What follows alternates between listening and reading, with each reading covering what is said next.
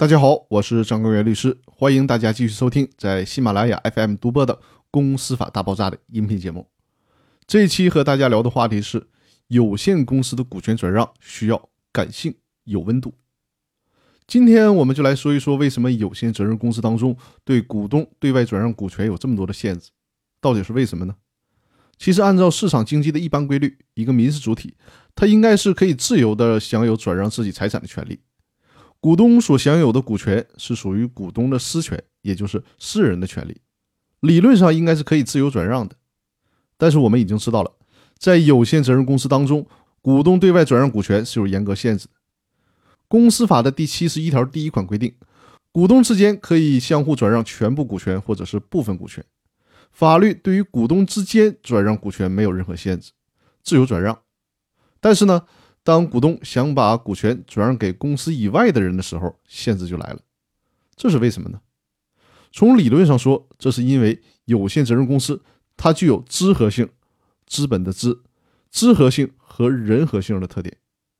之前的音频里面跟大家说过，有限责任公司这种形式是在十九世纪末的时候，一位德国的学者为了满足中小企业的要求，把股份有限公司的结构做了简化。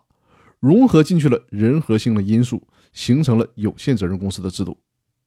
有限责任公司是股份有限公司的简化版。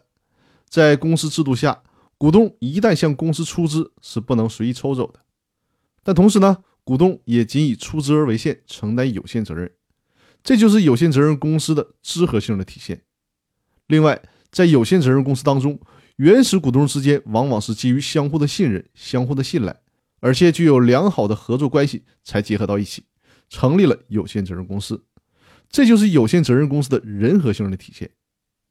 有限责任公司和合伙企业最大的区别就是，投资人是不能随便退股的。有限责任公司和股份公司的最大区别是，投资人不能随意的转让自己的股权。